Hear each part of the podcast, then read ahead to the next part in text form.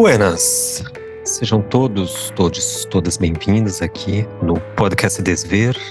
Novamente eu, Gustavo Gias, falando aqui com meu colega Gil Ales. Opa, e aí, tudo bem? Como é que você está, Gil, meu caro? Tudo certo. Massa. Hoje a gente vai começar lendo um e-mail de um, de um grande amigo, um grande um seguidor aqui assíduo do podcast Desver, a quem desde já a gente agradece as constantes interlocuções e, a, é, e, os diálogos aqui abertos, né? Que é o Cláudio Vaz.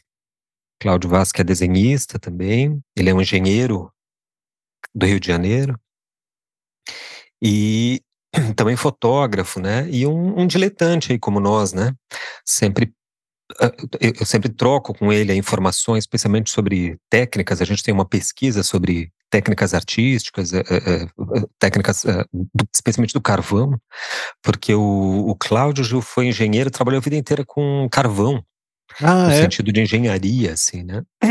Então, tudo que se pode fazer com carvão, o Cláudio sabe fez, fez muitas coisas, mas uma das especialidades dele é carvão. E quando ele descobriu o carvão no desenho, quando ele fez um curso meu há uns dois, três anos atrás, aquilo ali virou né, o, o, um grande motivo de pesquisa ali e de troca entre nós. E ele nos mandou um, dentre os muitos e-mails, aos quais de novo a gente agradece muito, Cláudio, ele nos mandou um sobre é, o episódio 84, onde a gente falou sobre é, entre outros assuntos, a gente citou um conceito de ignorância. E, mas citamos muito Ampassan. Aí o Cláudio nos enviou uma elaboração bem curta, que eu acho bem interessante que vai servir como guia para o episódio de hoje. Ele diz assim, abre aspas, a sabedoria da ignorância não está no desprezo ao conhecimento, não está no orgulho de não saber, mas sim no posicionamento aberto à dúvida e ao desconhecimento, Ingredientes estes fundamentais ao desenvolvimento do saber.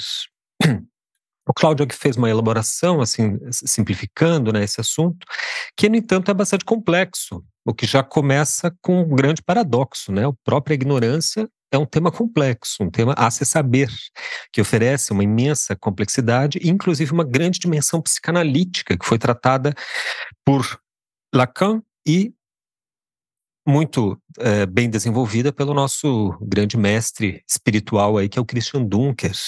E para apresentar essa, essa dimensão psicanalítica do, do desconhecido e do, do, desconhecimento e da ignorância, eu vou passar aqui para o meu colega Gil, para ele desenvolver melhor o tema. Pois é, eu acho que mais fácil do que eu tentar resumir um pensamento do Dunker seja ler um trechinho bem curto do, do livro dele que tem esse nome, Paixão da Ignorância. É um livro sobre educação. É, e vale lembrar né, que o Dunker é um professor e vem de uma linhagem de professores. assim. Acho que o tataravô dele era professor, era uma coisa assim, de, de muitas gerações de professores. E a esposa dele é educadora, então é um tema bastante importante para ele, embora ele seja psicanalista e trate de, de psicanálise. Esse livro especificamente ele escreveu sobre educação.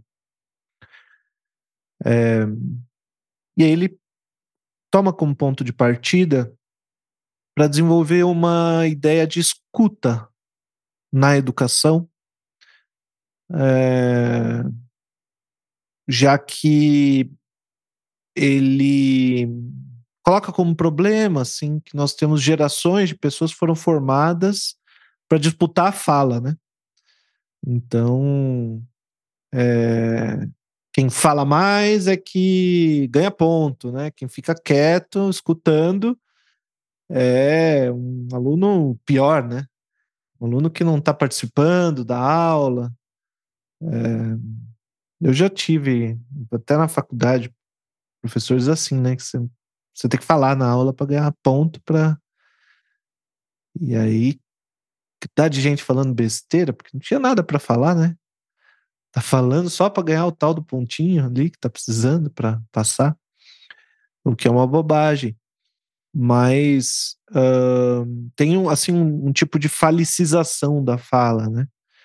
A fala ficando muito como protagonista é, e criando conflitos, né? A gente particularmente na, na sociedade, relações de poder. E aí ele tenta trazer nesse livro essa dimensão da escuta é, na educação. E para falar da escuta na educação, ele traz um conceito é, que é tratado pelo Lacan, e o Lacan lida com ele trazendo vários outros autores, o estilo né, do, do Lacan e o próprio Dunker traz outros autores também para enriquecer esse conceito, que é da paixão da ignorância. E aí eu vou ler um, um trechinho do, do livro, aqui é um parágrafo. Assim como a paixão da fala parece acompanhar os que querem saber, a paixão da escuta tem a ver com a experiência da ignorância. Não se trata aqui da ignorância como mera falta de instrução ou civilidade, mas da ignorância como ponto de partida para a aventura da escuta e da abertura para o outro. Chamemos isso de escuta lúdica ou escuta empática, escuta ativa ou não violenta.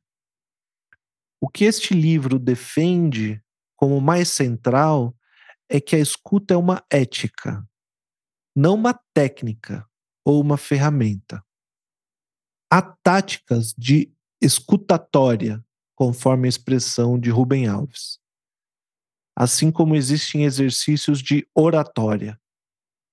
Mas o principal é que a escutatória se faça acompanhar de uma certa relação produtiva com a ignorância. Uma relação potente com o não saber ou com o não ainda sabido. Esse era também o conselho de Lacan aos jovens analistas. Não compreendam, não entendam tão rápido o que seus analisantes dizem. Suspendam o fechamento do circuito da comunicação. Para fazer isso, será preciso produzir-se uma paixão. A paixão de manter-se em relativa ignorância sobre o sentido, a intenção ou o significado do que o outro diz. Manter o dizer do outro como enigma, ainda que seja um enigma para aquele mesmo que fala.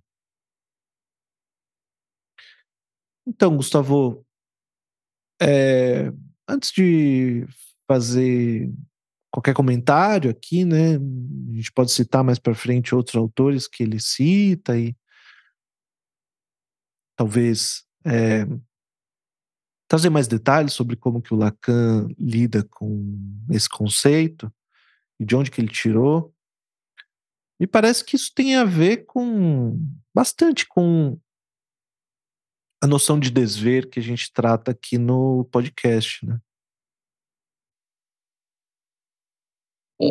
Pois é, porque um desver é uma espécie de tentativa, pelo menos, de produção de uma ignorância. Eu, como eu menciono aqui a experiência do, da docência na, no desenho, né? Você vai ensinar alguém a desenhar. O mais difícil não é precisamente ensinar alguém a desenhar, mas é é, é desconstruir o aparelhamento da visão com o qual ele já vem, o, o, o interessado, né? É como se ele, se ele já visse, já tivesse visto, já soubesse tudo. Porque é assim que a gente se, se conecta com o mundo. A gente parte de uma certa pressuposição do saber. E a gente cria mapas mentais para tudo. Esses mapas mentais são, são visuais. Então, quando você tá, precisa desenhar, ou seja, quando a tua visão é confrontada com a observação direta, coisa que a gente faz pouco, esse exercício de observação direta de que se constitui o desenho tradicional, é, aí é que a gente vê de fato o quanto a gente não vê. Ou seja, o quanto daquilo que a gente supunha saber, ou supunha ter visto, supunha conhecer, é na verdade ignorância. E aí, diante dessa ignorância, é que há um, uma trava, né? uma, uma grande dificuldade, porque é, há que se transpor, de algum modo, essa, esse, esse, essa ignorância, desconstruindo o que já se sabe, ou que se supõe saber. Isso é o exercício do desenho. É educar o olhar para que ele se torne sensível aos objetos do mundo, à formatividade do mundo, ao invés de ser apenas uma certa produto, desfazer o olhar como um certo produtor de imagens do mundo. Porque é isso que normalmente o olhar faz. Ele, em vez de receber sensações visuais e a partir disso constituir imagens inéditas, digamos assim, ele faz o contrário, ele projeta imagens no mundo. Cada coisa que ele vê, ele projeta o já sabido, né, o já, já mapeado, digamos assim. É, diante disso, o que você pode fazer para ensinar a criatura a, desenhar, ou seja, começar a observar, é fazê-lo perceber essas incongruências entre o que está lá diante dele, seja lá um objeto, seja um modelo vivo, seja o que for, e, e o que ele sabe. Ou seja, fazer com que esse, esse não saber que vai se constituir a posteriori se coloque. É diante desse não saber e da, da lida, do trato com esse não saber, que o desenho vai se formando para cada um, né? Como uma experiência individual de, de vir a saber, ou de vir a ver, para usar os termos, termos aí do Heidegger, né? Pois é, quer dizer que quando a pessoa se. Do mesmo jeito que na escuta, né? Na escuta, essa escuta ruim, mal qualificada, é exatamente aquela na qual a pessoa começa a falar e você acha que já sabe tudo que ela vai dizer. E você já está pensando é, o que, que, você vai falar em seguida. Né? É, você completa a frase da pessoa.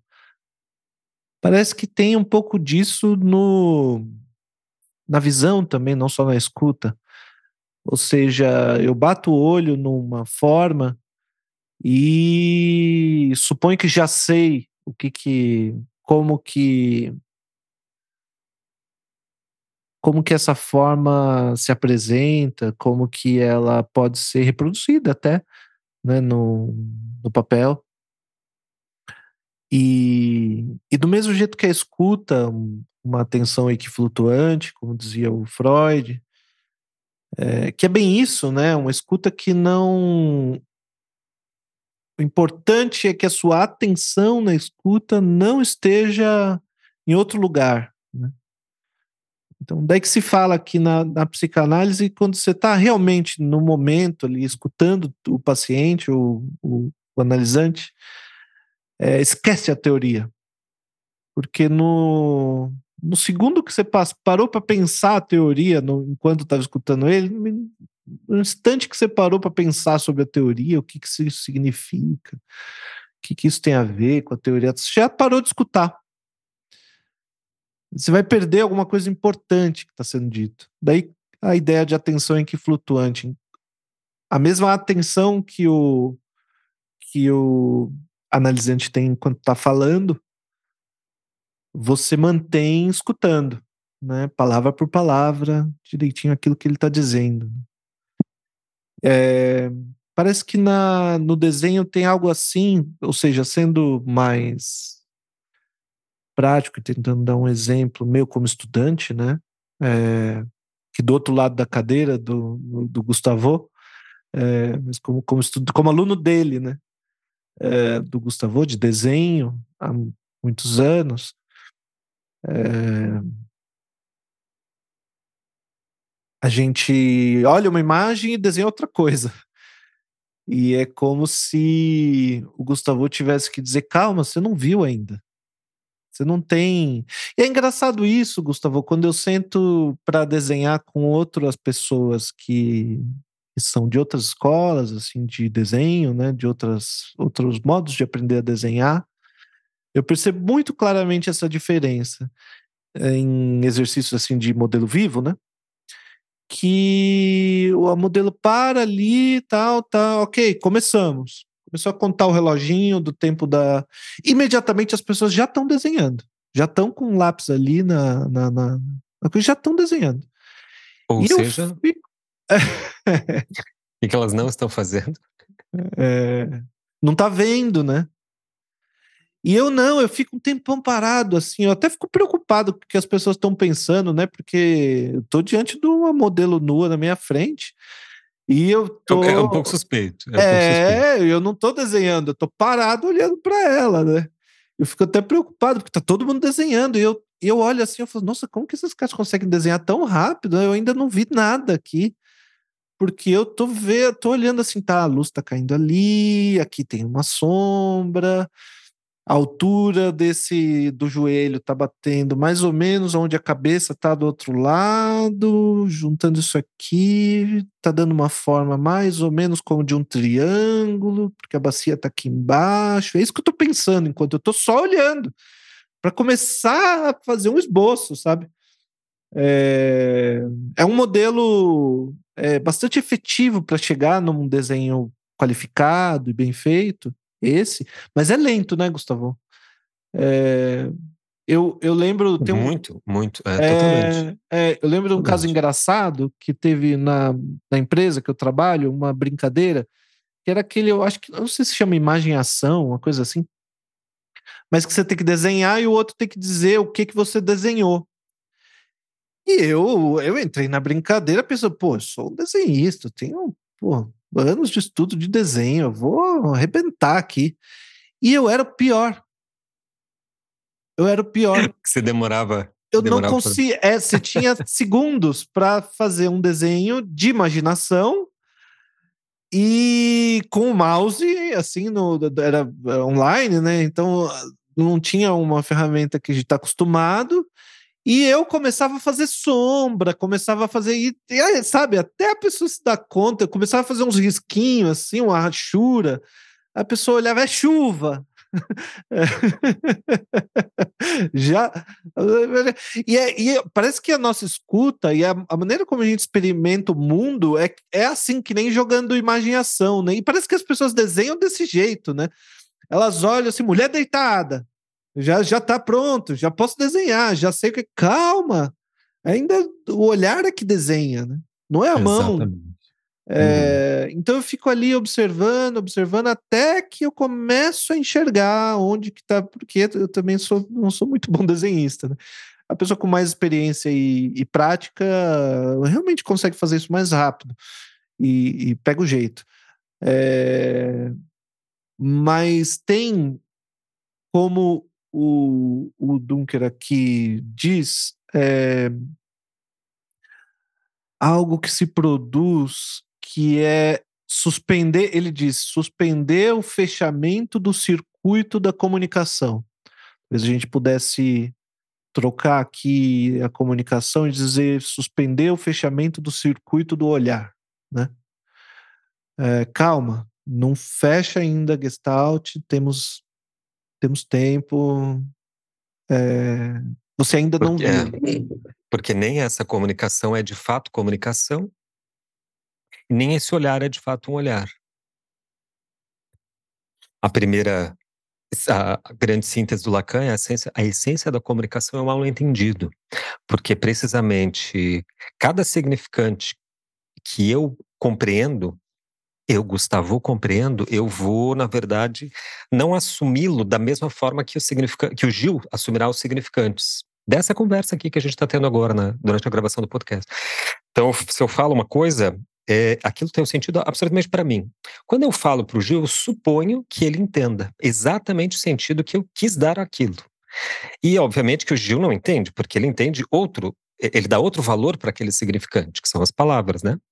Resultado é, no fundo, uma conversa de louco, né? Porque eu suponho que o Gil entende algo que eu falei e ele supõe que e eu suponho que ele entendeu aquilo que diz, que eu mesmo disse, e assim por diante, né? Quer dizer, uma, é uma conversa de surdos, toda, tudo que isso, e a gente chama de comunicação, ou seja, não é bem uma comunicação, né? É, é algum outro tipo de relação muito louca que a gente prefere, para simplificar, a gente finge que está entendendo e finge que está sendo compreendido e, e toca adiante.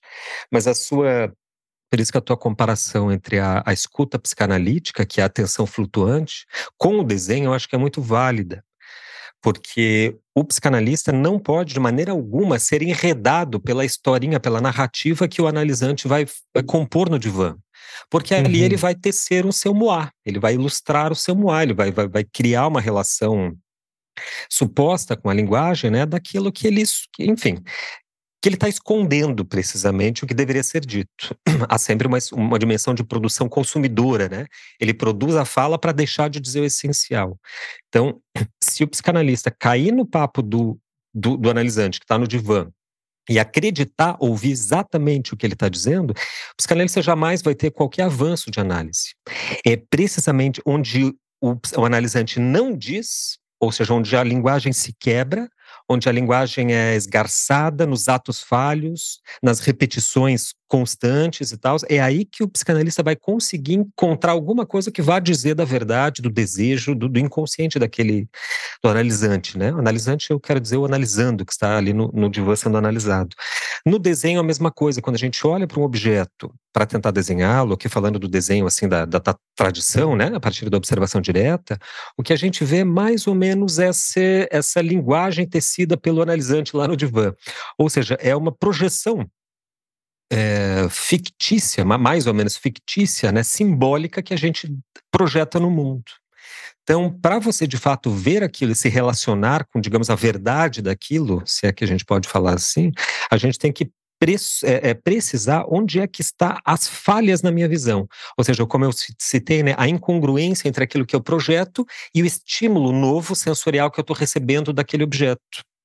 Tem uma, em algum momento vai falhar. Só que para para produzir essas falhas, para produzir essa incongruência, para você conseguir desconstruir o visto ou o ouvido, é preciso, no mínimo, esse tempo de que o Gil falou muito bem, que é parar e olhar para o que você está querendo vir a desenhar, é o mínimo que se faz.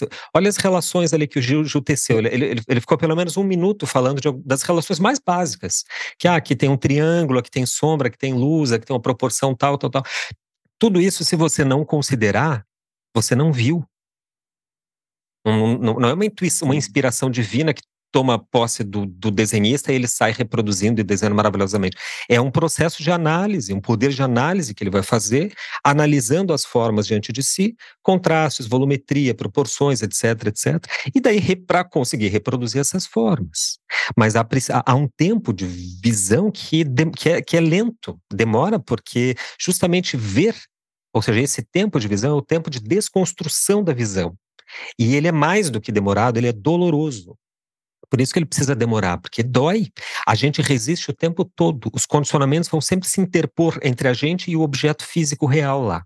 Sempre vão se, se interpor em eh, certos condicionamentos. Eu tenho, inclusive, alterado, Gil, desculpa me alongar aí, só para concluir, alterado um pouco a minha concepção sobre a, o olhar, no sentido de que sempre achei que a ver era difícil. Por conta de tudo isso que a gente tem falado. Hoje eu tenho, assim, começado a pensar que ver não é exatamente difícil. O problema é que entre a gente e, de fato, a visão, a, a consciência interpõe muitos condicionamentos. Para simplificar, vamos dizer assim. Então, o difícil não é ver, o difícil é retirar esses condicionamentos. Para ilustrar e ficar mais simples, vamos supor que eu tenho que atravessar um corredor. Vou daqui do ponto A até o ponto B. O corredor é reto. Não é difícil eu transitar nesse caminho. O problema é que se no meio do caminho tiver uma poltrona, depois uma mesa, depois uma cadeira virada, depois um cachorro, depois não sei o quê, o difícil aí vai se tornar difícil. Mas não é andar que é difícil, difícil é tirar todos esses condicionamentos que estão se interpondo entre o plano A e o plano B. Eu acho que hoje eu tenho pensado, assim, tenho elaborado mais dessa forma. Ver não é exatamente difícil. É, como a gente tem. Eu me lembro de milhares de vezes que no, no, no, estudando desenho com, com o Gustavo, eu ficava com medo de desenhar alguma, algum, algum pedaço, uma orelha, um nariz, alguma coisa assim que eu achava mais difícil e tal. E aí ele vinha ali, olhava, olhava. E mesmo assim, né? O Gustavo, mesmo, eu, eu, quando eu tava começando a contar isso, eu não tinha me dado conta, só agora que me dei conta. Que quando eu tinha dúvida e tava com dificuldade, você não chegava já com. Não, aqui, ó, você parava ainda um tempo para olhar a referência, olhava a referência, olhava meu desenho, olhava a referência, olhava meu desenho. E aí vinha dizer isso que eu me lembrei Aí você começava, bom, aqui você está fazendo tal coisa, aqui tá, então. E aí que vem a, a, a frase que se repetia, que foi se repetindo até o ponto de virar uma, uma gag nossa, como que é uma piada.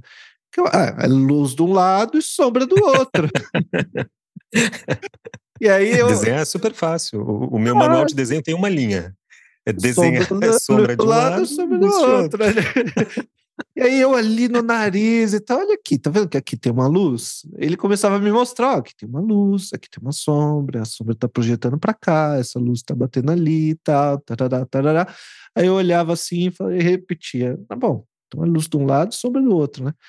Exato, não, foi muito boa a sua observação, só um parênteses aí, é, eu me colocava no lugar de não saber, porque eu é. não sei.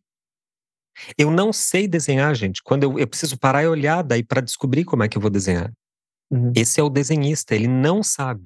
Eu não sei qual vai ser o meu próximo desenho. Eu não sei, eu não sei o que eu vou desenhar. E se eu vou desenhar modelo X, eu não sei que posição que ela vai estar. Tá. E se eu souber que posição, eu não sei que luz vai estar. Tá. E se eu souber que luz, eu não sei como é que vai estar tá a expressão dela naquele momento. Quer dizer, a gente sempre parte do pressuposto da ignorância. Eu não sei. Então vou lá ver. Eu acho que tem uma diferença que a gente pode marcar algo que eu nunca tinha pensado nesse contexto do desver, porque enquanto a gente está falando tudo isso, eu estou me lembrando dos colegas no, no, na experiência do modelo vivo, é, aqui em São Paulo, que tem que aprenderam a desenhar não sei não sei qual que é o esquema porque eu não estudei esse, esse desse modelo mas talvez seja um, um, é um modelo esquemático vamos chamar assim e o cara já sabe, ele, ele bate o olho, ele já sabe alguma coisa que ele tem que fazer, assim, ele faz lá umas bolinhas, umas, umas, enfim, uns esquemas e vai saindo o. E aí, no final, a gente olha e não é, não é o modelo que estava ali diante dele, mas é algo, é um corpo humano mais ou menos na mesma posição, assim. É, bastante, é, bastante foco nos contornos, tal. E em alguns casos até, é, em muitos casos que eu vi, é, desenhos que são bastante bonitos, assim, interessantes, é, ali dentro daquela linguagem, só não é o modelo que estava na frente dele, né? Nesses casos, quando eu tenho um pouco mais de intimidade com a pessoa, eu falo, bom, tá bonito o seu desenho, acho bem legal, mas você não precisava do modelo para desenhar isso, né? Você podia fechar os olhos e desenhar isso do mesmo jeito, ficava igual é, você não está aproveitando o fato de que tem um modelo aqui fazendo esse trabalho, né? Mas o que eu não tinha, nunca tinha pensado era com que esse jeito de desenhar se assemelha um pouco mais ao design, ou arquitetura, algo assim projetivo, né? Nesse sentido. Porque eu, a minha, meu impulso seria de, de falar desse tipo de desenho ligado aos quadrinhos. Mas aí eu me lembro das milhares de postagens do Mike Deodato, por exemplo, que é um grande quadrinista, desenha para para Marvel, para DC, nível top internacional de quadrinista, assim, o Brasil não sei se tem um outro mais importante do que ele, é, mas a nível internacional também ele faz assim capa de quadrinhos desse assim de Superman, não é um, um, um, um personagemzinho ali de canto, é realmente Batman, Wolverine, esses caras que não é qualquer um que faz. E, eu vejo, ele faz karatê, ele tem um corpo assim de atleta, embora ele seja bem mais velho que eu, assim, deve ter no mínimo 50 e poucos anos, assim, um senhor mesmo. Mas ele tem um corpo de atleta, ele faz karatê e ele tá o tempo todo postando é, fotos de referências que ele tira dele mesmo. Então ele faz uma pose ali de luta ele tira foto e aí depois ele mostra a capa do, do Flash, do, do The Flash fazendo uma assim, uma, um, um escorço difícil, sabe? Que tá a mão grandona lá na frente, a outra mão lá atrás, pequenininha, e a pé, e não sei o quê. Aquilo ele, ele, ele tem todo esse trabalho, sabe? De fazer a posição, tirar uma foto, para olhar daquela referência o que, que, ele vai fazer com aquilo, e daí ele consegue compor é, algo que não é o corpo dele, é o corpo do The Flash, que tem que ter uma coerência na, na revista inteira. Tá? Mas ele precisa. Imagina, o Mike Deodato não é qualquer um. Um grande quadrinista. Ele precisa do, de, ainda da referência para fazer uma boa imagem. É, é, claro que no dia a dia, um quadrinista precisa produzir muito.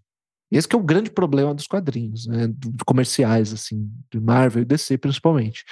O cara tem muito pouco tempo para fazer, então ele precisa realmente de esquemas. É, se fosse. Ele precisa. Né, o, o, o, negócio dele tem que, tem, que, tem que andar, senão ele não, não, não vive, não, não, não paga as contas. Mas tem essa diferença, Gustavo. Como é que você vê isso? Do. Que é outra relação, né? Essa mais projetiva. Eu acho que essa é um método que a gente chama de método geométrico de construção da forma. Eu acho, assim, isso, isso teria que pesquisar para ver, talvez não, não seja difícil de, de verificar, mas eu acho que ele vem de uma inversão do método Barg. Porque esse método de que você fala do é, esquemático, ele é bastante antigo. Se a gente for identificar, ele vem, por exemplo, com Vilpo. Vilpo é um, é um artista que morreu recentemente, mas muito velho, quer dizer, ele fez a, a Liga de Nova York no, na primeira metade do século XX.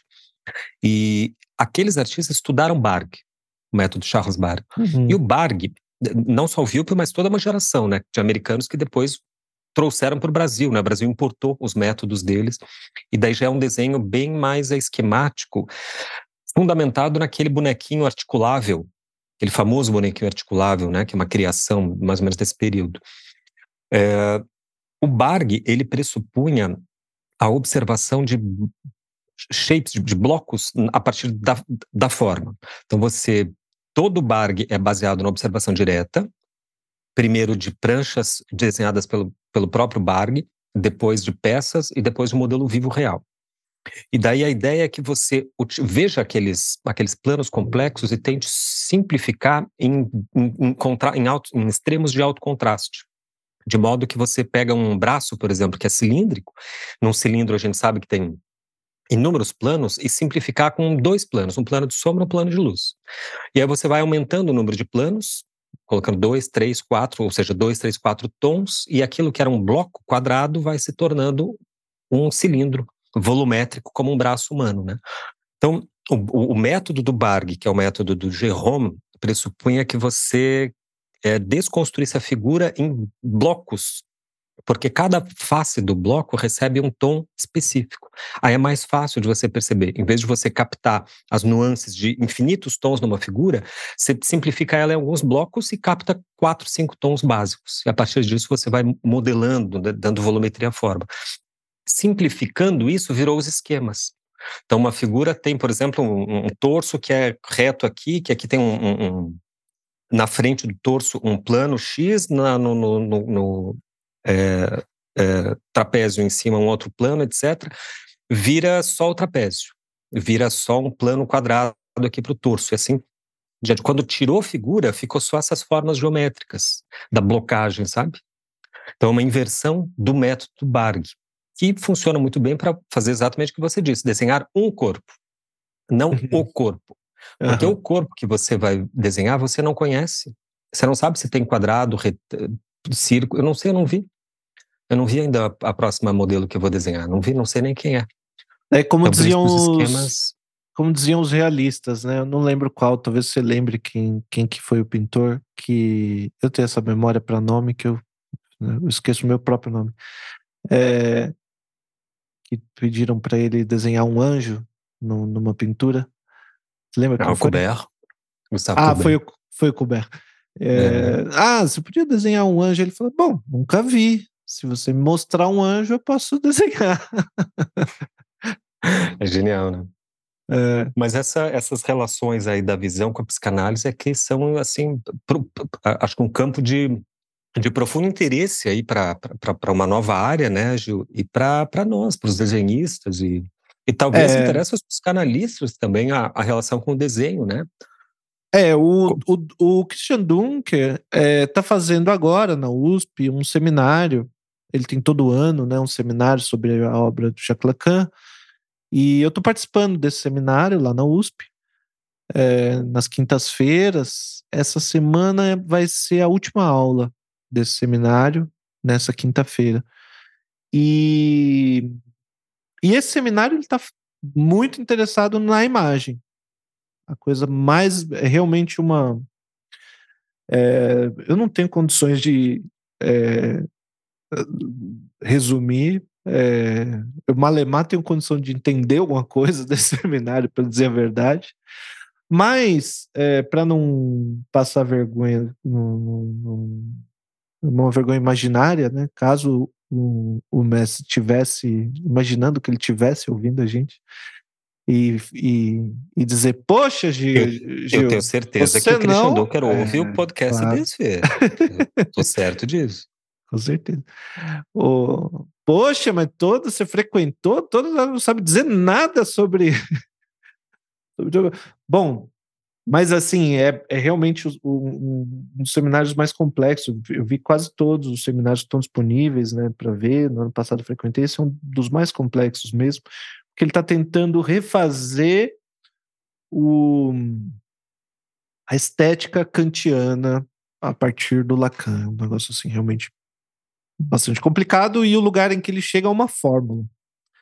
É, igual tem aquelas fórmulas, os matemas do Lacan, ele, o lugar em que o Dunker está chegando, ele está criando assim uma fórmula, é uma fórmula extensa com, com, com, com um monte de itens e o que, que fica, enfim, as relações. Mas o, o ponto dele, o mais importante ali, é que ele está falando sobre os afetos e está fazendo uma relação entre a imagem e os afetos.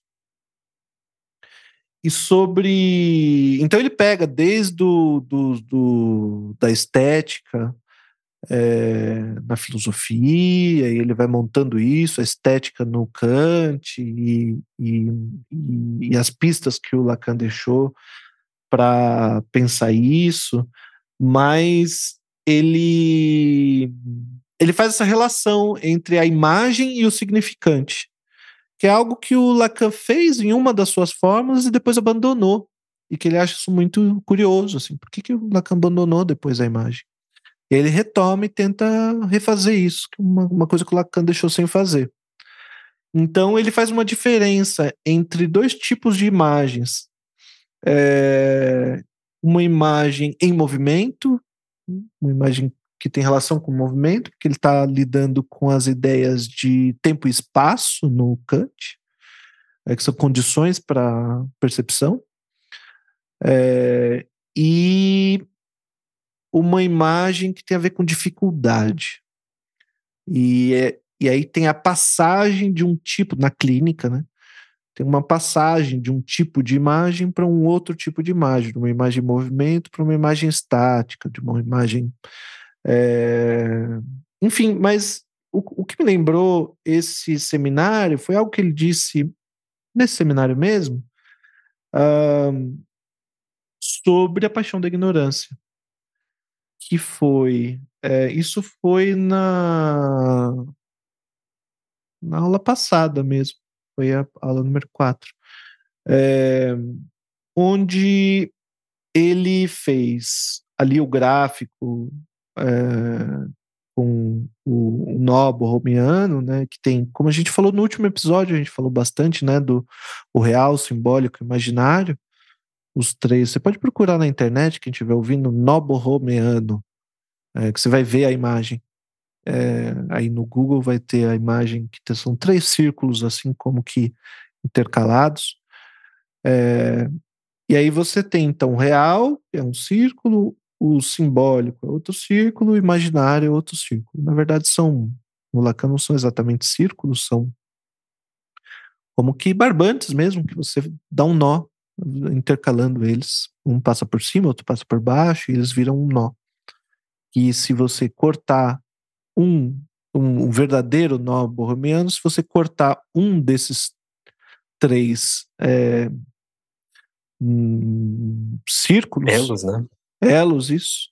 Se você cortar um desses três elos, os outros se, se separam também.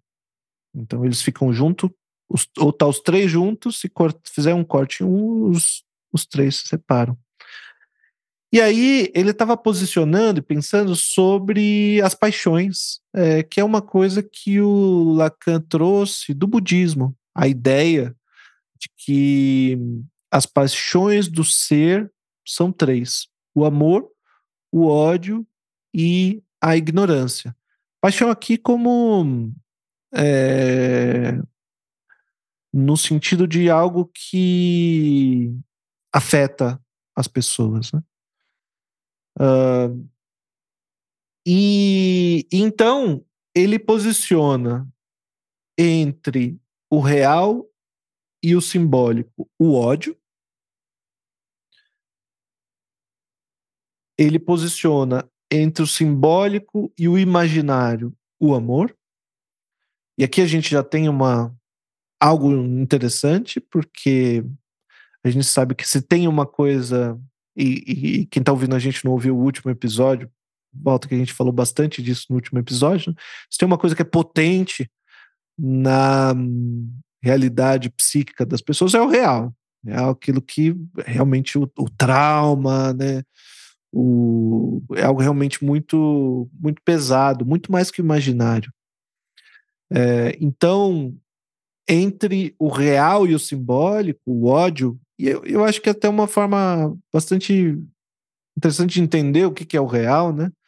Quando você pensa no ódio, é, sendo algo que está entre o simbólico e o imaginário, o ódio, um discurso de ódio, né? algo que você está falando e que está levando algo de traumático é, nessa fala, nessa comunicação, ou que está provocando no outro uma sensação é, de sofrimento, né, de, de desprazer, é, marcas que podem ficar né, para uma vida inteira de uma frase odiosa que possa ser dita, que pegue no ponto certo, no real dali do, do sujeito do outro lado, mas que o ódio ele ganha do amor o tempo todo. É, então, assim, para lidar com o discurso de ódio nas, nas redes sociais, na sociedade, na vida, para lidar com ódio, as pessoas geralmente dizem para é, lidar com amor, com empatia, né? É, e, e, o que o, o Dunker diz é que o amor vai perder sempre. Nessa briga entre o ódio e o amor, o amor vai perder sempre. O ódio é muito mais potente como afeto. É, e, e daí ficou faltando uma relação aqui, né? Se a gente fez entre real e simbólico, imaginário e simbólico, a que ficou faltando foi entre o real e o imaginário. Aqui, entre o real e o imaginário, é que ele coloca a paixão da ignorância. Então, ele diz que para lidar com o ódio, o ideal é a ignorância, não é o amor. Então, é, isso tem muitos desdobramentos, né? Desde algo que você é, produza uma relação em que você sai daquela daquela relação de ódio e passa a ativamente ignorar aquilo que estava aquilo que você odeia é, o, que é assim uma forma de se livrar, de se separar realmente daquilo. Né? Que o ódio mantém a gente ligado com as coisas.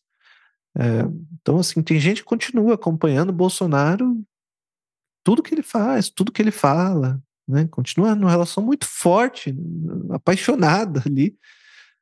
Quando assim o cara já, sabe, é ex-presidente. Essa, é a, essa é, é a palavra. É, assim, cara, cara é ex-presidente e é, daqui a pouco vai ser presidiário, assim, não tem precisa se preocupar muito com ele, é futuro não. Futuro presidiário. Né? Futuro né? presidiário. Ex-presidente, futuro presidiário, assim. Não precisa se preocupar, não. Temos outro presidente no lugar. É, pode se preocupar com outras coisas, sabe? Não com esse cara. É, coisa mais interessante na vida, sabe? Dá para ignorar ele agora, sabe? Se não dava antes, porque ele estava realmente. É, uma palavra que ele dissesse poderia ter um, um efeito muito forte na sociedade, talvez agora dê, pelo menos um pouco. Não dá para acompanhar tanto, de maneira tão apaixonada, sabe? Dá para ignorar. E na vida também, né? Às vezes a gente tem relações que a gente não consegue se separar porque falta ignorância. Assim, você fica ali entre o amor e o ódio, amor e o ódio, amor e o ódio, amor e o ódio, e a pessoa vai, volta, desfaz o relacionamento, volta de novo, e taca fogo nas roupas do fulano, e bota ele para fora de casa, e daí ele volta apaixonado, e volta para se ama de novo. Tipo, tipo, pera, que falta aí é ignorância, né? Interessante, então, cara, essa, essa lógica toda aí. Né? Relações de amor, ódio e ignorância relacionadas ao, ao, ao nobo robiano. Esse nobo robiano que o Gil falou, só para situar aí o, quem, quem não está ainda acostumado, quem ainda não está acostumado a ouvir falar, porque a gente fala o tempo todo desses, especialmente falamos no, no episódio 86, né? Sobre o real, simbólico e imaginário, é, eles são simbolizações que o Lacan faz da, da, da, da, dimensão ontológica do que seria a experiência. Nossa experiência nunca se dá nem no real, nem no simbólico, nem no imaginário, mas de uma determinada articulação entre as três, que daí ele vai, onde ele vai situar os três registros, né, que para ele dão, dariam a saber o que, que é a experiência de realidade. Mas te, fa te faço uma pergunta aí, Gil. É, essa ignorância que você é, o, que o, eu não sei se é do Dunker o papo ou é do Lacan, de fato, esse, essa relação aí é do Lacan, né? É do Lacan. O, o ódio seria melhor é, é, ad, a, administrado com a ignorância. É algo assim, isso, né? isso, isso eu não sei. Talvez seja do Dunker. Isso é do, do Dunker. Mas é, quando você falou isso, eu achei que parece, faz muito sentido, mas essa ignorância a, além do, do assim do des, de certo desconhecer desconhecer de fato ignorar quer dizer não seguir mais o, as publicações do Bolsonaro os perfis do Bolsonaro é, te, te, caberia talvez uma, um outro tipo de digamos assim de faceta da ignorância que é o que é o desconhecer pleno vou chamar assim eu, eu tenho que ilustrar para eu mesmo entender, Gil. Tá? Desculpa, estou sendo. Desculpa aos ouvintes se estou sendo um pouco compreensível. Mas, por exemplo, se alguém me chama de idiota, eu posso desconhecer. Desconhecer é aquela. Não, vou ignorar isso. É o tal do famoso que vem de baixo não me atinge, né? Embora essa frase já esteja carregada de afeto. Mas você pode ignorar, assim, é, de, de fato, de, de não tomar conhecimento. Mas tem outra forma que me apareceu quando você falou, que talvez eu achei mais interessante, que é o desconhecer mesmo no sentido de não entendi isso. Idiota, o que é idiota? De onde vem esse esse xingamento? De onde é que está vindo essa palavra? Sabe como? Você se colocar assim como, digamos, um filó ter uma atitude filosófica diante do, do, do, afeto negativo do outro, do ódio. Caberia isso, Gil, ou tô, eu estou viajando aqui, lucubrando mais do que, mais do que devido? Não, acho que pode caber sim. É, tem esse lugar da, da ignorância. Bom, a ignorância ajuda no saber exatamente no, na proporção, na, na medida em que ela não deixa a gente antecipar o fechamento do, do, do círculo hermenêutico, né, do, do, do, circuito do saber, onde a gente. Quer dizer, não existe conhecimento possível sem ignorância. Porque na hora que você começa a ler, você pega um livro na mão, você não sabe absolutamente nada sobre isso. Olha a cor da capa, você já pode começar a tentar antecipar alguma coisa. Né? Você lê o título, você começa a tentar antecipar, já imaginar o que, que tem ali dentro. Aí você olha o glossário, e você tem um pouco mais de informação, você vai o tempo todo, esse é o círculo hermenêutico, né? De um não saber você tem uma parte, essa parte te dá é, um tantinho de conhecimento que te joga de volta para um não saber e que vai se repetindo, né, desse jeito e vai se completando aos poucos. Quando a gente tenta é, quando a gente tenta pressupor, é literalmente preconceito, né? É, você faz, fecha o conceito antes de das informações chegarem. Então, a ignorância ela é útil nessa medida em que numa pesquisa acadêmica ela é fundamental. Uma pesquisa acadêmica ela é imprescindível, né? Porque numa pesquisa acadêmica, se você não parte de algo que você não sabe, não tem motivo para escrever. Não tem motivo para pesquisar. Você vai pesquisar o quê? Você já sabe. Você não precisa pesquisar literalmente. Você só pode pesquisar algo que você não sabe. Né? Então, agora o que você está é, trazendo para esse outro âmbito que é do, do, do, dos relacionamentos, o que você traz é essa é, é algo é, me, me, me, pareceu algo de investigativo assim né é, eu estava falando de uma ignorância nesse sentido de não não ligar né como você falou que é de, baixo não me atinge é engraçado isso como que nossa fantasia ordena nossa posição em relação ao outro, né? A fantasia no Lacan é escrita no matema assim: S barrado, que é o símbolo para sujeito, punção, que é um losango, assim, eu acho que eu falei disso no último episódio, né? Tipo um losango, e o Azinho do outro lado, que é o objeto A, que tem a ver com o outro. E essa punção, ela pode significar conjunção, disjunção, maior que ou menor que. Esses quatro operadores lógicos. Ou seja, é tudo menos igual. Só não pode ser igual. Então pode ser junto, conjunção, né? E, como isso e aquilo, isso ou aquilo, disjunção.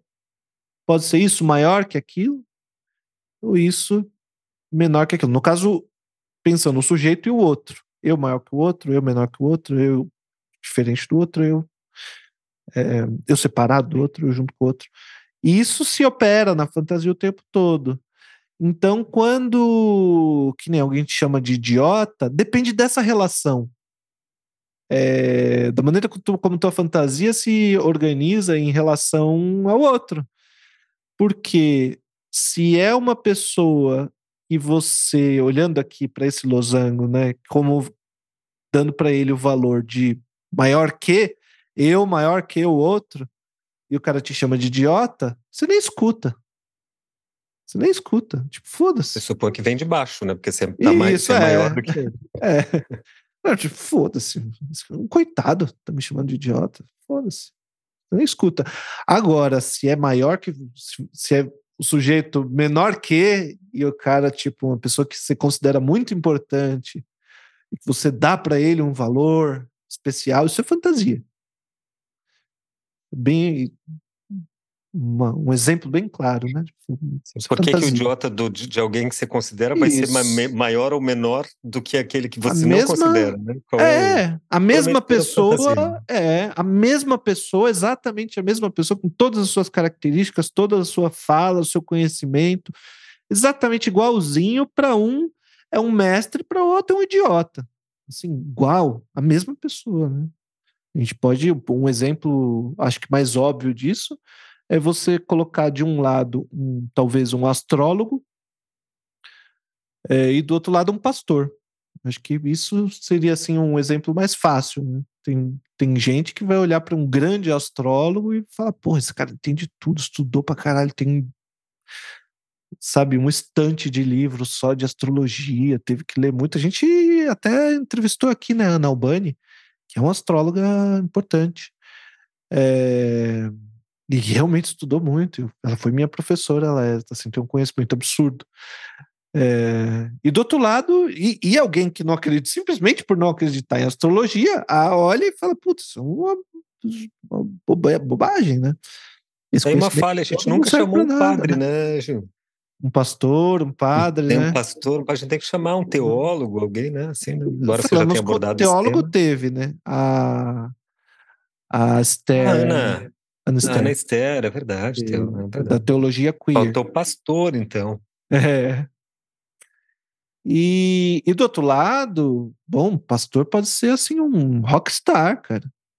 Para quem acredita ali naquilo que ele tá falando, pode ser literalmente um rockstar, assim. É, não só num sentido de algo propriamente religioso, mas de conhecimento mesmo, de é, e pode ser tratado como um idiota. Lembra? Meu pai assistia nos anos 80 meu pai assistia palestra do, do, do Silas Malafaia, falava muito bem dele, que era o Silas Malafaia é formado em psicologia, ele falava muito de psicologia. E, e ele fala muito bem, né? O Silas Malafaia fala muito bem. Tem uma oratória muito boa. E, e hoje, assim, o Malafaia, é, só eu... os seus seguidores acham de alguma coisa, assim, eu acho que só seguidores apaixonados, né? Isso, é.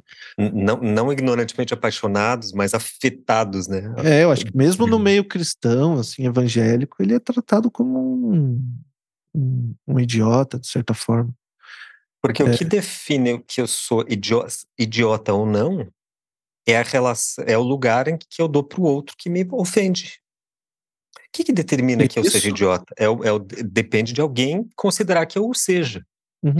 E esse alguém estará em relação a mim. Estará sempre numa relação para mim, né? É, é, essa ignorância que eu acho que, que, me, que me parece que deve ser posta em ação quando você está nessa relação, digamos, com o, com o ódio, né? É, que relação é que eu tenho em relação a essa pessoa? Que lugar, de, de onde vem esse Qual posição? E a posição do sujeito e a posição né? do outro é, do outro. Assim como as, as relações, os operadores lógicos de conjunção e disjunção também são muito úteis, né? É, é do meu time, é do meu, sabe? Um, se a gente colocar política aqui, um cara de direita me chamar de idiota tem um valor. E aqui funciona a disjunção. Ele é do lado de lá. Eu sou do lado de cá. Esse é cara é até um elogio. Isso. No caso desse, né? Exato. Ou seja, você escuta o inverso, né? É, o, o, sentido que se dá para esse significante vindo dessa pessoa, é. com esse operador lógico, toma o sentido inverso do que. Que numa equação dá certinho, né? Se ele está embaixo na outra equação, então o é. negativo é. dele vira positivo. é uma relação lógica matemática. Isso né? é. é aí. Já estamos usando. O engraçado é que nunca é igual, né? Esse, Só não é igual. operadores não tem igual. A gente nunca é igual ao outro, o outro nunca é igual a é, gente. É. é. Na fantasia, isso, né? na fantasia Entendi. o sujeito nunca é igual ao outro. É...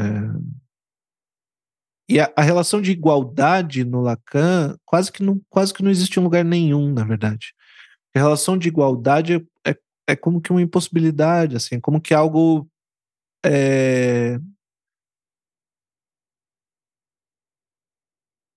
como que uma idealização absoluta, sabe?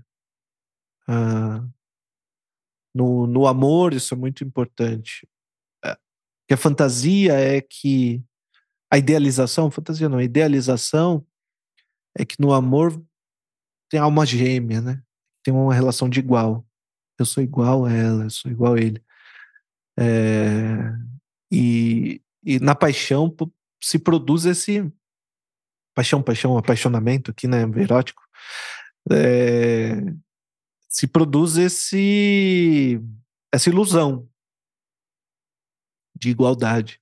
que logo quando você sai da paixão e entra no amor, ela se dissolve e começa a perceber que um, um lava a louça, o outro deixa a toalha molhada em cima hum. da cama, né? É, a, a, diante da singularidade absoluta dos seres, não pode haver igualdade mesmo. Quando há, eu acho que é, é. são identificações, né? Isso, identificações, generalizações, por exemplo, os patriotas e etc, né? Identificações é. que são meio psicopatológicas, né? É, que, que podem produzir sintomas, né? Podem produzir sintomas.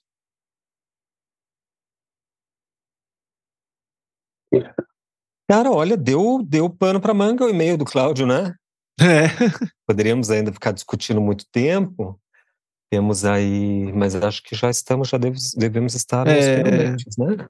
Acho que já deve estar tá dando uma hora mais ou menos de, de episódio. E mais importante do que isso, deu assim uma pausa. De, nossa, que parece que o assunto, claro que não se esgotou. Parece que ele teve um ponto de basta. Eu estava comparando também o desenho e essa visão do desenho ao, a uma espécie de reset, como é que é, um reset de todos os nossos mapas mentais dos, dos objetos. Isso me veio essa, esse e outros insights é, dentro da experiência da psilocibina, que eu estava conversando anteriormente com o Gil. Né? É como se é, é, o, o que ela pode simular para você é, é uma. É, é, isso é o que eu tenho conseguido assim elaborar, porque é uma experiência muito intensa, né? Que não é fácil a elaboração, mas ela simula essas, esse, como se zerasse os mapas visuais que a gente faz de todos os objetos.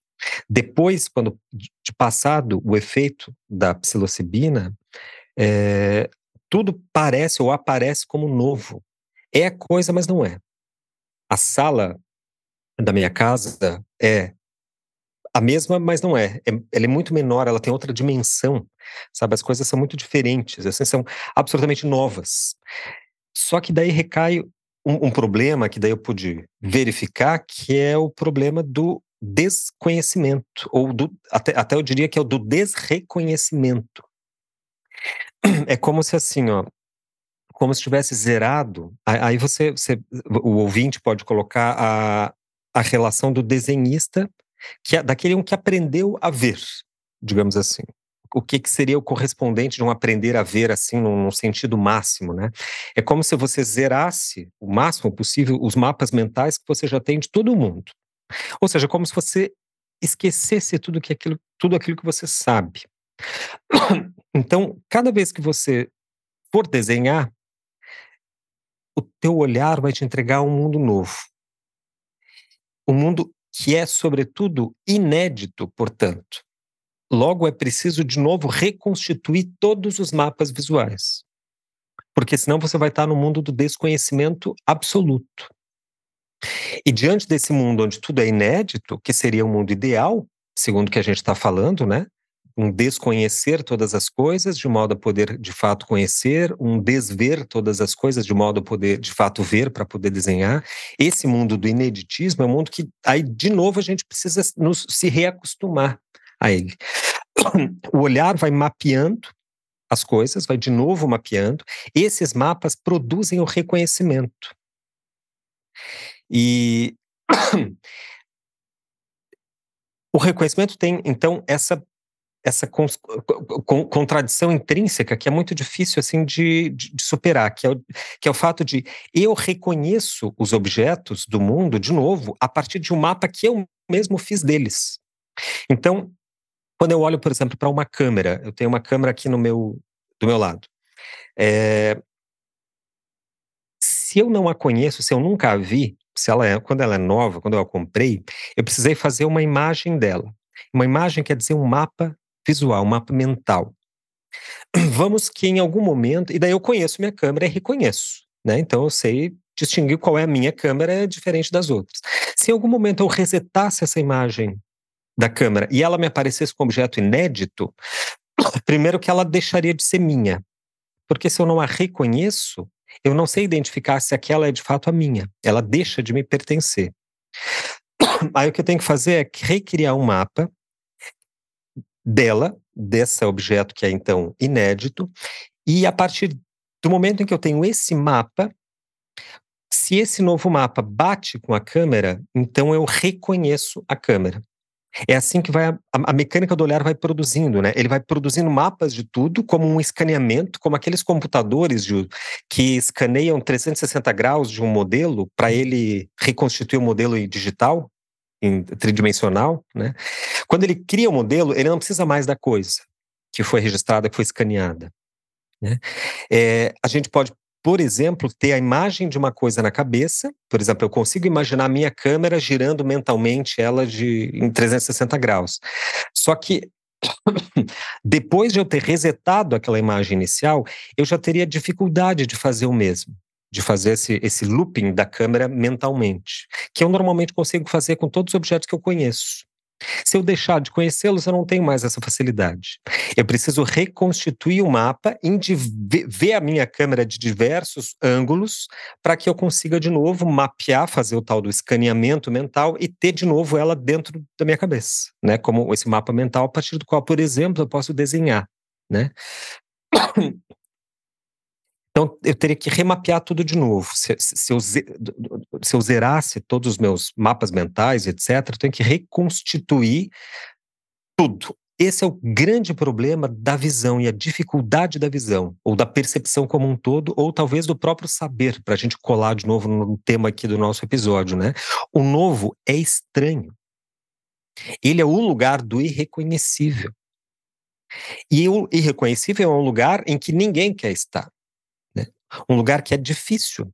Se é novo, não pode ser reconhecível a nada, não pode ser comparável à imagem de nada, né? não pode ser paralelo a nenhuma outra imagem. É o lugar da pura estranheza. E o lugar da estranheza, obviamente, é o lugar do medo. Quando a gente chega num lugar que não conhece nada, vem o medo, imediatamente a necessidade de a gente fazer um reconhecimento, né? de identificar aquilo com coisas conhecidas, de achar coisas idênticas àquilo de achar um par na imaginação, na memória, no registro experiencial, né? De modo que o novo sempre é estranho. Então, esse é um paradoxo difícil de, de, de, de resolver. Eu ainda estou elaborando, acho que eu não, não devo ter explicado muito bem, porque eu estou elaborando e falei a partir de alguns rascunhos de anotação que eu tive durante a experiência. Mas a ideia é: se eu preciso ver um objeto a partir da ignorância, ou seja, assumir previamente que não o conheço, então ele não é reconhecível. Se ele não é reconhecível, ele também é invisível, ele é inédito. Então, o desenhar ou ver é uma produção de reconhecimentos. É em si mesmo uma produção de identificações. Porque a gente cria imagens e mapas mentais a partir dos quais eu consigo me localizar no mundo. A, a, imagem, a melhor imagem que me veio, Gil, é o mito de Perseu e Medusa todo mundo conhece minimamente na né, história da Medusa, aquela que tem os cabelos de serpente, etc. A, uma, a parte do mito mais interessante é que assim a Medusa, a gente conhece a cabeça da Medusa porque ela foi decapitada por Perseu, que era um herói grego e etc. A quem uma deusa deu um escudo é, que é, é, lustra, é, é lus, lustrado, é isso? É, é. Lustroso. É, é, é, espelhado, né? Um uhum. escudo uhum. de metal que espelhava, então ele funcionava como um espelho. Porque a medusa era, uma, era um monstro, uma, uma górgona, que você não podia olhar diretamente para ela porque você morria, você virava pedra. Então, essa, uma deusa presenteou Perseu para conseguir vencer a medusa com esse escudo. Então, o Perseu lutou com a Medusa sem olhar diretamente para ela. Ela olhar, ele, ele, ele, se coordenava olhando para a imagem da Medusa no espelho côncavo, que é do escudo. Né? E a partir disso ele conseguiu lutar com a Medusa e decapitar ela, porque ele era, enfim, bom de luta, né? Essa é a imagem que me veio para ilustrar como funciona essa nossa postura diante do, do, do visível, diante do, do sensível. Você precisa, não tem como ir diretamente pela coisa, não tem como ver a coisa em si mesma, como se um fizesse parte de um certo real a que a gente de fato não acessa. A gente precisa re, reconstituir ou constituir mapas mentais para, a partir deles, buscar um reconhecimento que gere uma identificação que nos permita, de fato, ver. Assim, o olhar vai. A, a imagem é um combustível para o olhar. Mas o que ele vê, no fundo, no fundo, é sempre uma projeção. Embora a gente fale que o desver seria um desaparelhamento da visão desses condicionamentos, nunca é, eu acho que é impossível descondicionar totalmente a visão, porque você não veria nada, você chegaria no inédito, ou seja, no invisível. na visão do na visão do bebê recém-nascido, né? É, é interessante que você menciona a experiência psicodélica, uma experiência com, com, com psicodélico, que nesse, nessa dose um pouco mais alta, você tem. Você mencionou, eu acho que um tipo de experiência que você tem depois, né? Ou um pouquinho depois, mas não no momento grave da coisa em que você tem alucinações visuais, né? É, porque se você precisasse descrever essas alucinações visuais e a experiência que você teve ali é, nesse momento mais agudo da coisa, as palavras escapam. É impossível, é impossível, porque são impossível. cores que têm, são cores que têm textura e cheiro.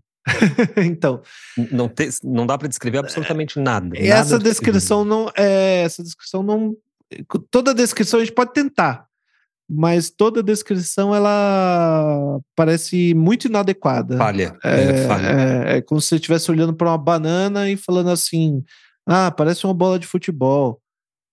É, é, literalmente esse tipo de coisa, assim. Você olha e fala, puta, mas a banana não parece uma bola de futebol, mas esse é o máximo que eu consigo me aproximar da. é, e, ou seja, o que eu tô querendo dizer é que o, o que está excluído aí dos três registros? O simbólico. O registro do simbólico é esse registro onde a gente fala, onde a gente explica, onde a gente é, consegue descrever, né? onde a gente comunica. Isso está no registro do simbólico. Não uma experiência psicodélica dessa mais aguda é uma experiência totalmente articulada ali entre o real e o imaginário, me parece.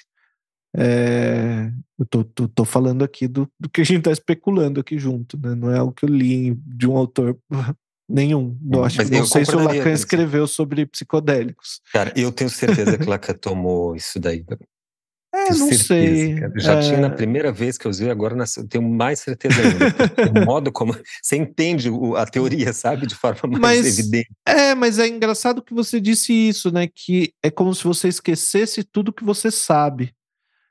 É, que é exatamente a ignorância, né?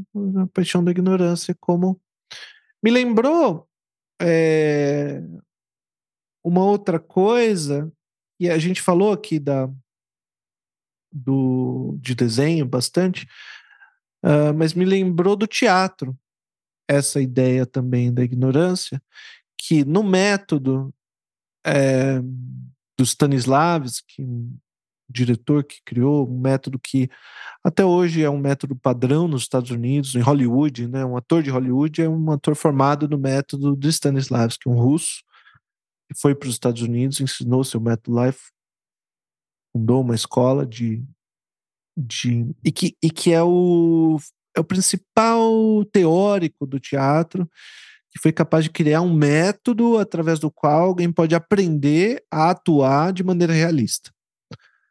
Uh, ou seja, a convencer que realmente aquilo que você está vendo no palco ou no cinema é uma pessoa que está realmente naquela situação e sentindo aquelas emoções. Não é alguém que está lendo, né, dizendo um texto decorado diante de uma outra pessoa. É, e um, uma parte dessa técnica, e algo que os atores mencionam bastante, principalmente no momento de que, você precisar de muita emoção, de chorar, de. é não antecipar. Isso que se insiste bastante. Você não pode antecipar. O, o truque, assim, e é difícil isso no trabalho do, do ator. Porque você decorou o texto inteiro, você sabe todas as próximas cenas, é como se você soubesse o que vai acontecer no futuro, sabe? Você literalmente sabe o que vai acontecer no futuro, sabe? É... Imagina. Daí não se surpreende, né? Com não tem como se surpreender, né? só que você tem que se surpreender. Então, imagina uma cena que você chega e é, você descobre que, sei lá, tua, tua esposa, pensar uma, uma cena muito clichê, uma esposa te traiu, alguém veio te contar, uma coisa assim. E você, bom, na hora que o cara chega para te contar, você já sabe o que ele vai te contar. Você, você tem o texto inteiro decor. Só que você precisa literalmente esquecer tudo. Senão fica aquela atuação, né? Ó! Oh! Isso, é o clichê. Fica falso, né? E, o, e, o, e, a palavra que o Stanislavski usa para determinar esse ó, né, com, com a mão, as costas da mão na testa, assim, né? Oh, eu não imaginava. Como, que notícia terrível que você me trouxe. É, qual, que é, qual que é o problema disso? bom, isso aí é o que ele chama de clichê, esse é o nome que ele dá, que é o mesmo nome que você dá no desver para aquela imagem né? que é para o estereótipo, né? O clichê, é um aquela clichê. imagem que é hum. criada. Então, para não entrar no clichê, o cara tem que literalmente esquecer tudo. E é uma, é, um, é uma concentração que o cara tem que ter em cena de literalmente não saber o que, que o cara vai falar. Até ele não falar. é então, não é uma simular uma surpresa. Não é, é jamais. É. Hum, caramba, você não, não pode sabia. simular a surpresa. Se você tentar simular a surpresa, você não vai conseguir. Você tem que literalmente saber a tua fala e você sabe em algum, em algum canto da sua cabeça, você sabe qual que vai ser a fala do outro. Mas tem um, um tipo de concentração emocional onde você não se envolve, você como que esquece mesmo a fala do outro. Você não está prestando atenção nesse lado do seu cérebro que já sabe o que uhum. o outro vai uhum. falar. Você, você ignora é, esse, esse conhecimento que você tem, ignora ele. E, e presta atenção, sua atenção tem que estar tá no outro que está diante de você falando aquilo enquanto ele fala aquilo. E é essa situação que vai provocar uma emoção espontânea. E é nessa hum. emoção espontânea, se o cara for chorão, ele vai chorar. E, geralmente um ator bom é uma pessoa que se emociona com facilidade, né? Impressionante, né? Ele, ele se colocaria se num lugar espontaneamente. Eles colocam num lugar do não saber. Exato. Fato, né? do, do, do, o trabalho do ator é um trabalho que, que, envolve muito a paixão da ignorância.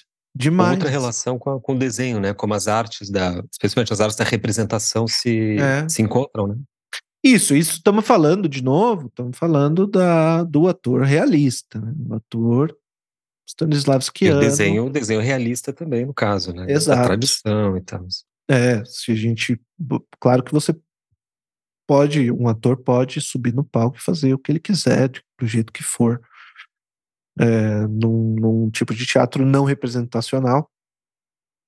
É, é, ele não, não, precisa de nada disso, ele só precisa saber que movimento que ele vai fazer, o que fala que ele vai falar. E o desenho, quando a gente fala aqui, não é. A gente nunca fala como se o desenho fosse o representante, o único representante da arte, toda a arte visual teria que ser do desenho. O desenho é uma atividade, né? Para nós, assim, supra a arte, né? Supra no sentido de que está acima, né? De que ele não é redutível à, à arte, nem a arte é redutível ao desenho, né? Obviamente que a gente aceita outras formas artísticas da, da não representação, como é a arte pós-moderna, digamos, né? Mas, cara, queria dizer uma última coisa aqui, que é essa, essas reflexões todas têm me, eu, eu, eu disse, né, que tem mudado aqui a percepção de que o ver não é exatamente difícil, mas o difícil é descondicionar a visão.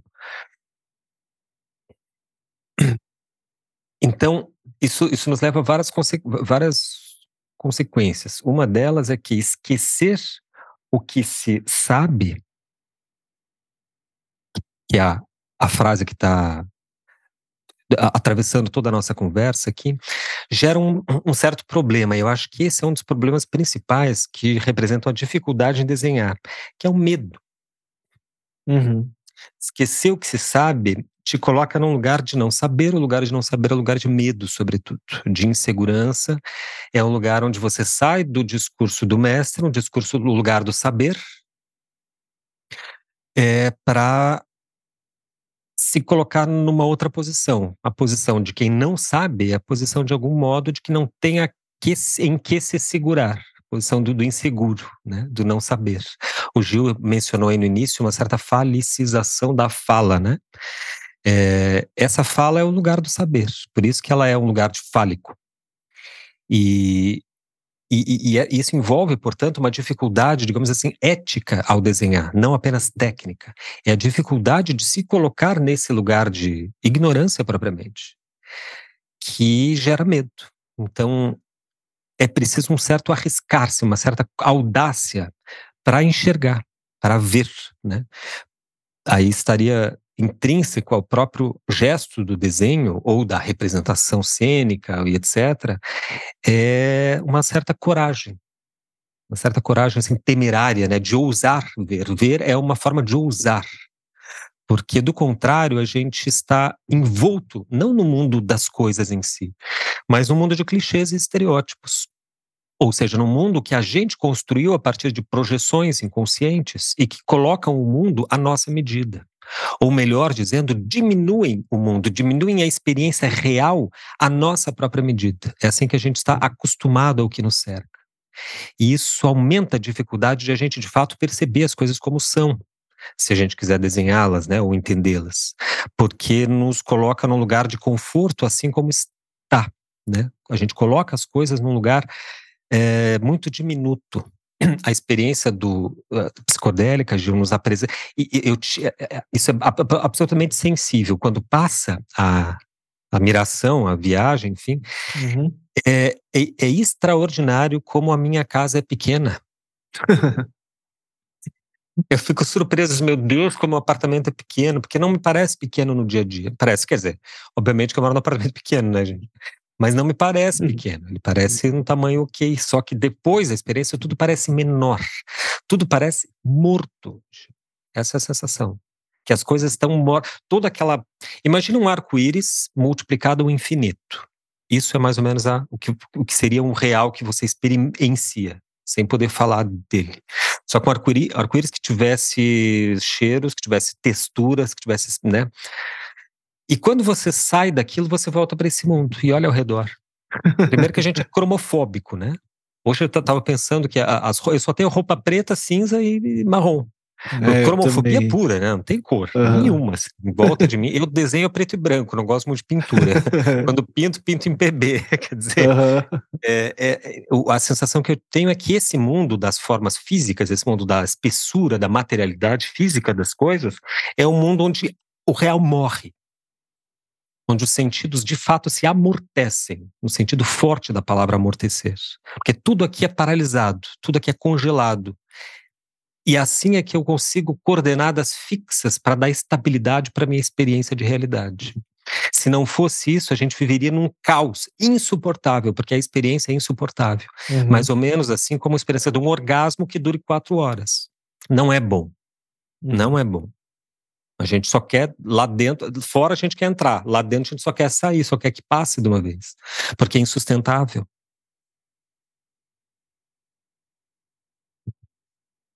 É, o, o, o arco do prazer é exatamente isso, né? A gente quer chegar no final, que é o, o final, é a, é como pulsão de morte, né? Retornar a um estado de menos excitação. Esse é o final da. A gente goza prazer. não é para ter prazer, é para cessar o prazer. porque é insuportável aquela. é. É... Quer dizer, isso que a gente chama de prazer é o arco inteiro, né? Mas o final dele, no, no, no para dar um outro exemplo, é quando você tá com a barriga cheia não aguenta comer mais, né? Tipo, tá, agora passou um pouco da satisfação. Eu não aguento mais. Agora você só quer vomitar ou dormir, né? Oh, pra... É, agora eu tô. Eu posso silenciar esse impulso super egóico que diz goza, goza mais. Ah, tipo, você consegue. Bom, tá bom agora? Ele pode olhar e falar: tá, tá, pode ficar em paz, não precisa fazer é, mais nada. Você vira pro canto e dorme, né? É, ou vomita, dependendo. Do... Esse arco do prazer é muito louco, porque ele explicita como a gente simula a insatisfação para gerar satisfação. Como uhum. um vício, né? O, uhum. o, prazer do cigarro, ou de um vício qualquer, não está no cigarro em si, né? Mas está no arco do prazer que o próprio cigarro gerou uma insatisfação que depois ele supriu. É. Cigarro ou bebida, enfim, qualquer vício que seja. Né? É uma simulação de desprazer para que o prazer se faça sentido se faça sensível, né? Mas chega de falar. Bom, é, voltando ao voltando ao Cláudio aqui, ao Cláudio Vaz, é, a sabedoria da ignorância não está no desprezo ao conhecimento, e sim num posicionamento aberto. Eu não sei se há dúvida, porque a dúvida é coloca a questão de uma maneira um pouco mais cartesiana, não, o Lacan trabalhava muito com, com, com, com Descartes, é, passa muito tempo discutindo em detalhes as ideias do Descartes, mas eu acho que aqui se coloca coisas se colocam de um pouco de outro jeito. Uh, mas sim, é o desconhecimento, né? Que são, como diz o, continuando aqui o recado do Cláudio, ingredientes fundamentais ao desenvolvimento do saber. Valeu, Cláudio. Deu muito pano para manga aqui nossa conversa. E vamos ficando por aqui. Muitíssimo né? obrigado. Tem algum recado, Gustavo? Cara, eu queria agradecer aí o Cláudio. Acho que essa eh, talvez tenha sido uma resposta aí dos, dos vários e-mails que, que ele nos mandou e que acabou ficando sem resposta, porque, porque ele comenta, faz comentários muito interessantes, muito pertinentes, só que daí a, é, é de, um, de um episódio que passou, né? Daí a gente às vezes não encontra lugar onde, onde citar ele, né? Como, como, como dar consequência para a elaboração. Hoje, então, pagamos a dívida com o nosso querido Cláudio Vaz. Brigadão, um abraço. E, cara, no mais, só lembrá-los a todos que esse ano publicarei, enfim, meu primeiro livro de poemas, quem ainda não ouviu. E quem ouviu vai ouvir de novo, porque eu vou falar durante o ano inteiro. Gostaria uhum. muito que quando saísse, a, a pré-venda começa em julho, entre julho e agosto, eu vou divulgar aqui, gostaria que quando saísse o Canções para Desarmar Bombas, que, que os nossos ouvintes nos, se interessassem aí e, e, ou adquirissem o livro através da campanha que a gente vai lançar, ou, ou direto com a editora Mondro, que é uma editora de Goiânia bastante interessante, que eu gosto bastante, e que está fazendo um trabalho editorial incrível assim, com o livro. E, e, é isso, ou que compartilhassem aí quando, quando vir a sair, né? Eu vou voltar a falar no assunto. Não, é, certamente que os ouvintes do, do Desver, uh, pelo menos os mais assíduos, admiram o trabalho do, do Gustavo e vão comprar imediatamente é, o seu livro quando sair. Mas se por um acaso tiver entre esses é, ouvintes pessoas que não gostam de poesia, não detesto poesia, gosto do, Gustavo, eu gosto dos desenhos, tá? não gosto. Você vai comprar mesmo assim, porque é, afinal de contas, você está ouvindo aqui, eu falando só com os ouvintes assíduos. Se você caiu de paraquedas direto nesse episódio, não é com você essa conversa. A gente passa aqui horas e horas e horas de trabalho. Você não vai comprar um, um livro assim na pré-venda? Pelo amor de Deus, né, amigo? É o mínimo que a gente espera, assim, de amigo, a gente espera que compre. não interessa se gosta ou não. Os, os, nossos ouvintes são todos nossos amigos e de amigo a gente espera que compre. É para comprar, se não gostou, o que você vai fazer com esse livro depois é outra história mas a gente não admite menos do que 500 vendas na, na pré-venda, assim. Mais ou menos o, o, que a gente tem de ouvintes aqui no podcast. Se Deus quiser. Não, de amigos a gente não espera que peçam doação do livro, né, gente? Ah, porque meu amigo vai me dar o livro, não. É, é o contrário. contrário. Compra dois, que, três. que meu amigo compre o livro. Compra dois, três, compra para dar para mãe, para tio. Pra... E tem uma estratégia que eu estou construindo com meu colega aqui, artista de Porto Alegre, Gustavo Schlosser, que é assim, quem se interessa pela, pela parte, parte plástica do, do, visual aí do meu trabalho, é, a gente vai vender o livro dentro de uma campanha Catarse para financiar a nossa exposição conjunta que vai acontecer no, no começo do, ah, do, legal. próximo ano no Paço Municipal aqui em Porto Alegre. Então, é uma campanha de crowdfunding, você adquire na pré-venda o livro, ou adquire o livro em si, como é, e o resultado a gente converte para para bancar os custos da mostra. Então não tem desculpa. Quem não gosta de poesia, gosta de desenho, se não vai comprar desenho, que é muito caro, então que eu me compre o livro dentro da campanha para ajudar a fazer a exposição. É isso, aí. Valeu. Obrigadão, Gil, pelo, pelo apoio aí, desde já, pelas vendas do livro. Ao Gil eu vou mandar um, um, um, uma edição autografada, mas é uma exceção que eu vou fazer. Ao Gil Não, e a vou Flávia, comprar também. É. Flávia Leal também, que, que me ajudou muito, fez uma leitura crítica muito boa e uma generosidade de, fazer a revisão do livro também foi fundamental, mudei muita coisa, acatei 80% que a Flávia sugeriu, eu acatei imediatamente. É mesmo? Mudou o livro, assim, nossa. Foi muito essencial a leitura que ela fez. Legal. Mas o restante, gente, dos ouvintes, eu vou querer que compre. Não? Não, a gente vai comprar aqui. A gente passa. É, a gente tá nesse círculo de, de, dos escritores que o, a gente vai direto, duas, três vezes no mês, a gente vai em lançamento de, de autor que a gente nem conhece direito. Que conversou uma ah, vez é? numa festa, a gente vai no lançamento do cara, tem que ir, aqui, ó, comunidade, que... cara. É. E a gente não for, é fogo, né? se a gente que é escritor não vai no lançamento um dos outros, não é. compra o livro uns dos outros, quem que vai comprar, né? A gente, gente compra, tem um monte de livro aqui de, de, de, de, autor que eu nem conhecia direito, tava passando ali. Vocês, vocês ficam muito a Patuá, né? Que lança, é, é. todo aí tá lançando os autores novos, né? É, eu vou gente, lá no bar da bem... Patuá e volto com três, quatro Onde é que é o, o, o, Bar da Patois? Vamos já fazer uma, uma publi aí pro nosso amigo Eduardo Lacerda. É, o nome do, do bar é Patuscada. É, Patuscada, Livraria e Café. é, é perto do cemitério, na Vila Madalena perto do Beco do Batman, é na rua Luiz Murat, número 40. É uma.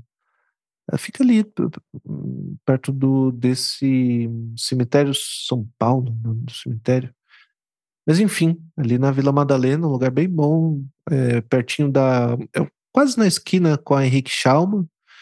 É, Patuscada, você pode encontrar. Acho que você encontra na, na, na Instagram.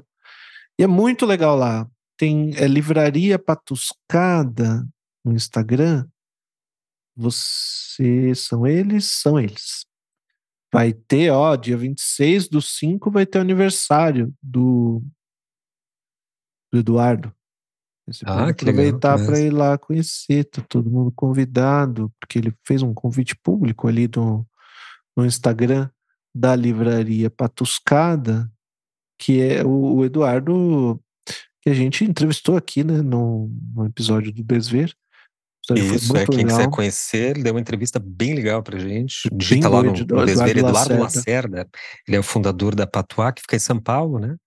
Mas é vocês de, de todas as cidades, toda a cidade brasileira, oh, bom, nem toda, né? Mas é sempre tem uma editora pequena, assim, da cidade, local, etc., né? De, de bairro, é, frequentem, a, a, a, auxiliem na produção, porque acho que quem está aqui ouvindo, né, Gil, é porque acha importante o conhecimento, produção de conhecimento, elaboração independente de conhecimento, né? É. E, e no Brasil é uma tristeza, porque o público dos escritores são os outros escritores. É. Isso não pode funcionar, né? Um país que não tem livrarias fortes, que não tem sustentabilidade na produção de livros, é como, de onde é, como é que vai se sustentar o conhecimento? Né? Então, assim, comprar livros, não na Amazon, pelo amor de Deus, mas comprar livros de, livra, de editoras locais, de livrarias, que seja da estante virtual, não na Amazon. Que a Amazon fode com o mercado editorial brasileiro, porque ela, o mercado não consegue competir com a porra da Amazon.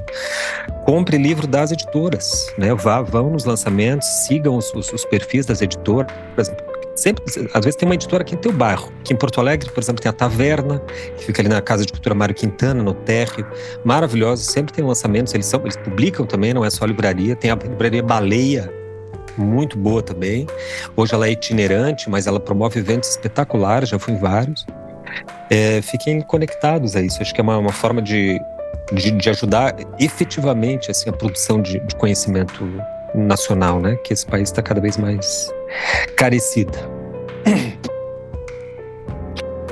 É isso aí. Isso aí, então, gente. Valeu. Adeus. Até mais.